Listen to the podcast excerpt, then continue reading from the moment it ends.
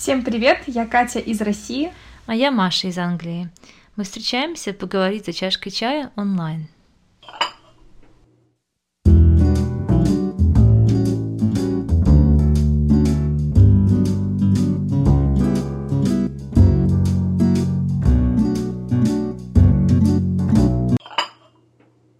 Привет, Маш! Привет! Что-то мы в пилотном выпуске так сумбурно начали. Давай представимся нашим слушателям. Ну хорошо, расскажу немного о себе. Я родилась и выросла в Казани, а, училась в музыкальной школе параллельно с обычной школой, играла на фортепиано, занималась эстрадно-джазовым вокалом. Так, в принципе, прошло мое детство, было много занятий школьных и дополнительных после школы. Потом уехала в Москву, поступила на филологический факультет в Московский педагогический государственный университет и параллельно преподавала, занималась репетиторством, в основном давала уроки английского и немного русского. Когда закончила универ, переехала в Англию, вышла замуж, и вот сейчас уже живу здесь около шести лет. Поскольку у меня образование педагогическое, мне всегда хотелось работать в школе. И когда я приехала в Англию, я искала именно такую работу – но поскольку у меня образование не британское, здесь очень сложно найти работу учителем, и я соглашалась, можно сказать, на все. Первая работа у меня была связана с детьми с определенными особенностями, например, детьми аутистами или синдромом Дауна. Я ходила вместе с ними в классы и помогала им освоиться. Потом меня повысили, у меня был уже свой класс, и я преподавала детям, которым было трудно в обычных классах, я им преподавала э, основные предметы математику, английский, ну, основы науки и так далее. Ну, еще там были и кулинария, и жизненный опыт. Но об этом я когда-нибудь расскажу подробнее. А сейчас я работаю в частной школе, сижу на ресепшене, занимаюсь административными делами, и не только. Я немножко преподаю русский, у нас, кстати, есть и русскоязычные ребята, я им преподаю русский язык как родной, и также русский как иностранный. Ну, собственно, все. Если нужно рассказать о себе вообще прям в двух словах, то, наверное, я себя считаю преподавателем, потому что я всю жизнь преподавала в той или иной степени. Обычно это частные уроки.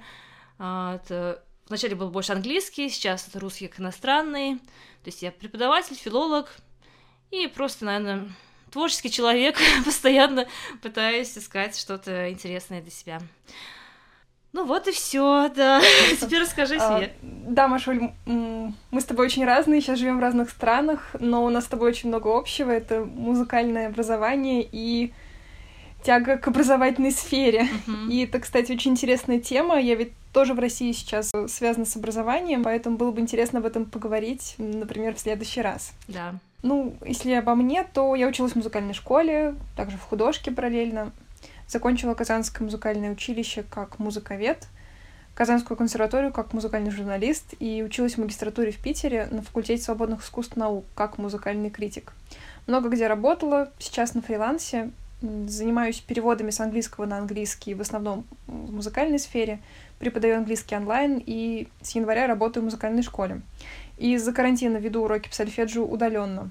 Это тоже еще одна тема, как вести музыку онлайн. Uh-huh. Вообще увлекаюсь много чем, и каждый день мне может возникнуть какое-то новое увлечение, которое я потом бросаю. Так что про постоянство и про то, как доводить дела до конца, это не ко мне, зато все у меня очень интересно, разнообразно, и в разных сферах я знаю чего-то по чуть-чуть. Ну, вот посмотрим, кто из нас э, чаще бросает начатое. Да.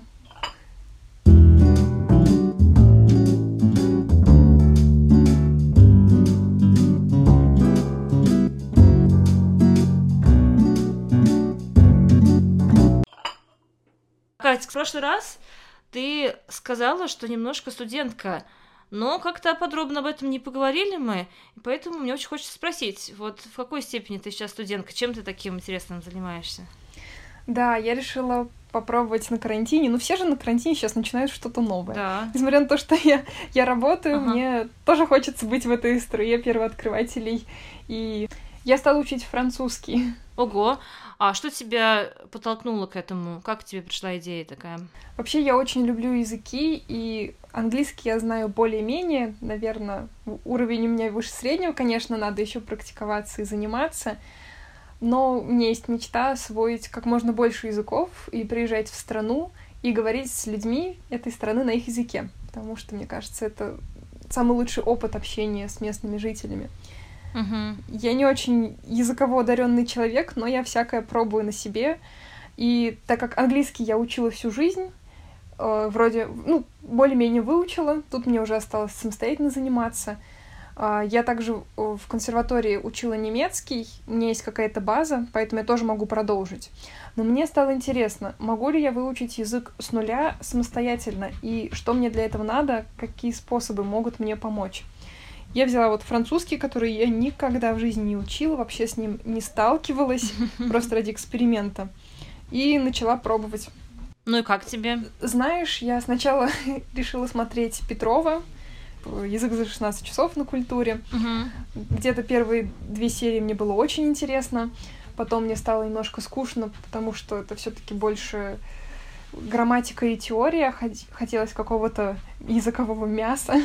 Я пошла за ним в YouTube, начала искать всякие видео на языке, нашла несколько каналов э, с видео только на французском для детей, именно обучающие, где можно смотреть, э, что происходит, и догадываться по контексту, что значит слова. Заодно привыкать к звучанию языка. После этого я вернулась к Петрову, и мне уже стало чуть интереснее, потому что я понимала, к чему эти грамматические конструкции можно применить. Не скажу, что я прямо сейчас продвинулась, я начала изучать его только в марте, и иногда э, просто забрасываю на неделю, потому что уроки, дети и все, все такое. Но я чувствую прогресс в отношении того, что я понимаю вот это вот оригинальное, аутентичное видео. Мне, в принципе, не нужен перевод. Я пытаюсь догадываться.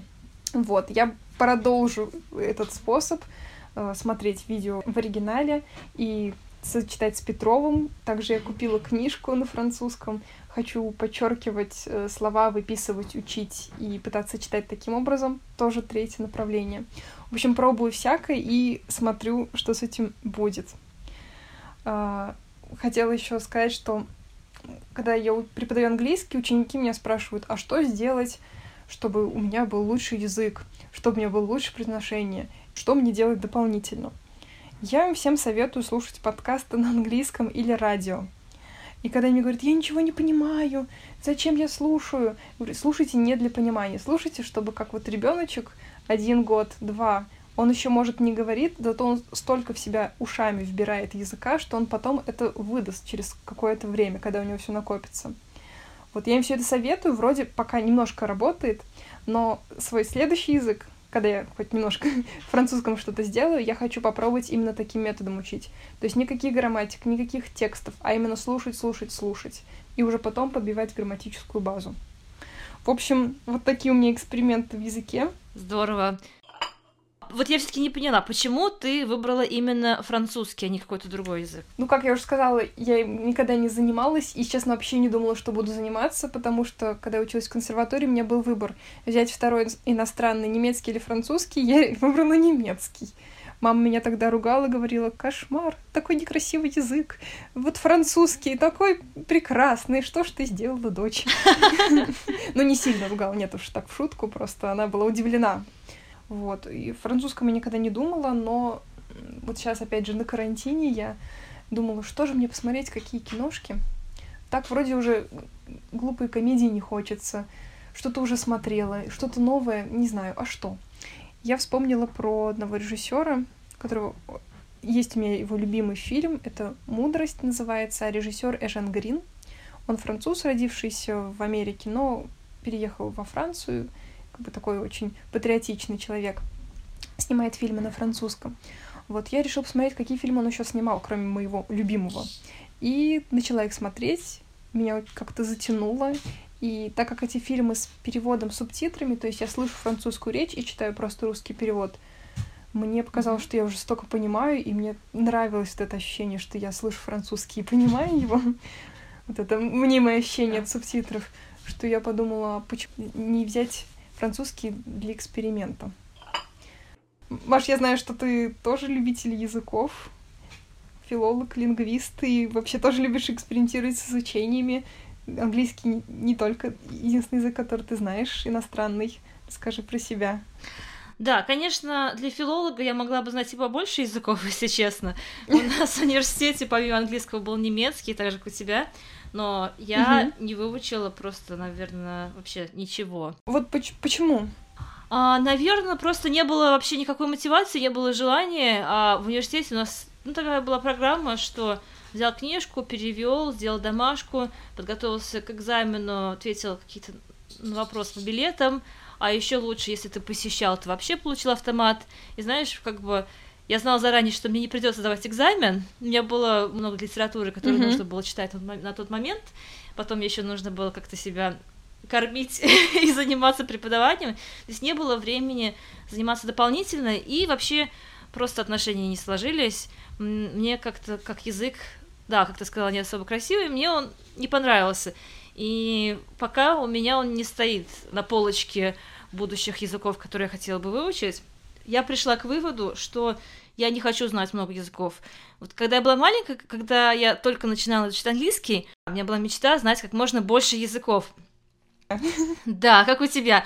Вначале у меня была мечта изучить испанский, я тогда была э, школьницей еще, ходила на уроки везде с учебниками испанского. Это, наверное, страсть у меня продлилась так месяца два. Потом, да, немножко немецкого в университете, потом еще что-то, даже не помню, чуть-чуть французский начинала. Ну, все так, начинала и бросала. И как-то это случилось, что я серьезно взялась за итальянский. Причем, как ни странно, у меня тоже, наверное, как у тебя не было вот такой четкой мотивации. Что я имею в виду под четкой мотивацией? Это если ты хочешь переехать в эту страну, если ты влюбилась в парня, который говорит на этом языке, если у тебя работодатель говорит, мне нужен человек, говорящий на этом языке. Это, я считаю, мотивация, да? Все остальное это не мотивация, это просто ваше развлечение. И когда у человека нет четкой мотивации, очень сложно не то, что начать, начать изучать языки очень легко, а вот продолжить, вот вывести их на какой-то уровень, не бросить на определенном этапе очень сложно. Что у меня случилось с итальянским? Ну, во-первых, у мужа фамилия итальянская. Это очень звучит смешно. Да, у мужа фамилия Понтиджи.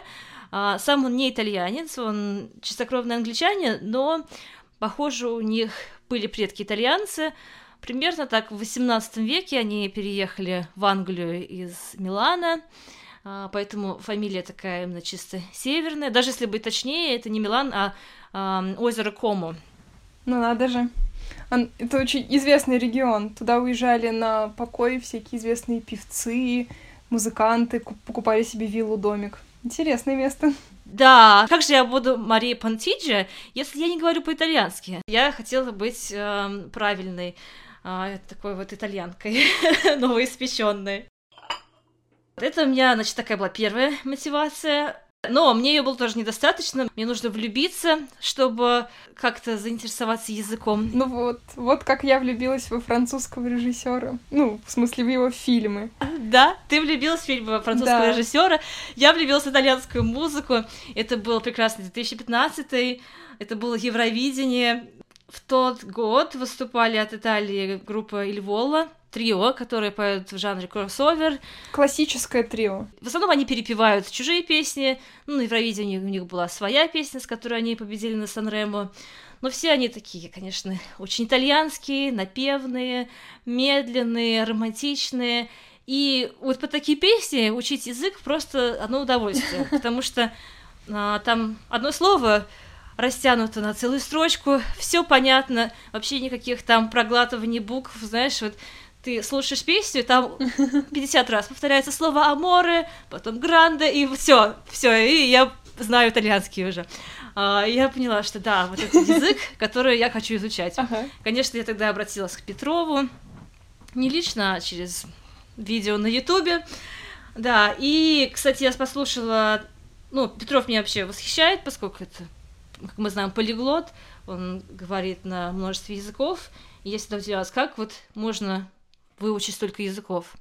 Но потом я поняла, что, в принципе, мне это не нужно, я, наверное, хочу изучить один язык. Но хорошо. Ну, помимо английского сейчас. Очень хорошо. Да, но очень-очень хорошо. Я такой человек, мне тяжело начать разговаривать, пока я язык прям досконально не изучила. Я послушала интервью с Петровым, и он рассказывал о том, что иностранный язык, который ближе всего к русскому, по его мнению, конечно, это итальянский. Он сказал, mm-hmm. что у нас мелодика языка вот прям на одном уровне. Интересно. Какие-то души там похожие, культуры. Ну, ну, не знаю. Так я начала изучать, слушала постоянно песни, ну, слушала радио, которое помогло мне открыть для себя еще больше исполнителей. И, кстати, я не только слушаю классику и романтичные напевные мелодии на итальянском, также я люблю и поп-исполнителей, и даже одного исполнителя в стиле такого R&B, хип-хоп, чуть-чуть рэпа. Это уже гораздо сложнее понимать. А, точно так же, как и ты, а, я не могла особо ссылаться на опыт изучения английского, поскольку это произошло очень давно. Тем более я сейчас живу в Англии, постоянно окружена этим языком. Я владею, в принципе, наверное, на уровне русского человека а, английским в совершенстве, но на уровне англичанина, это, конечно, до совершенства, до идеала очень далеко. Но в любом случае мой английский постоянно развивается, поэтому я как-то насчет этого не очень переживаю, поскольку я работаю и постоянно говорю на этом языке.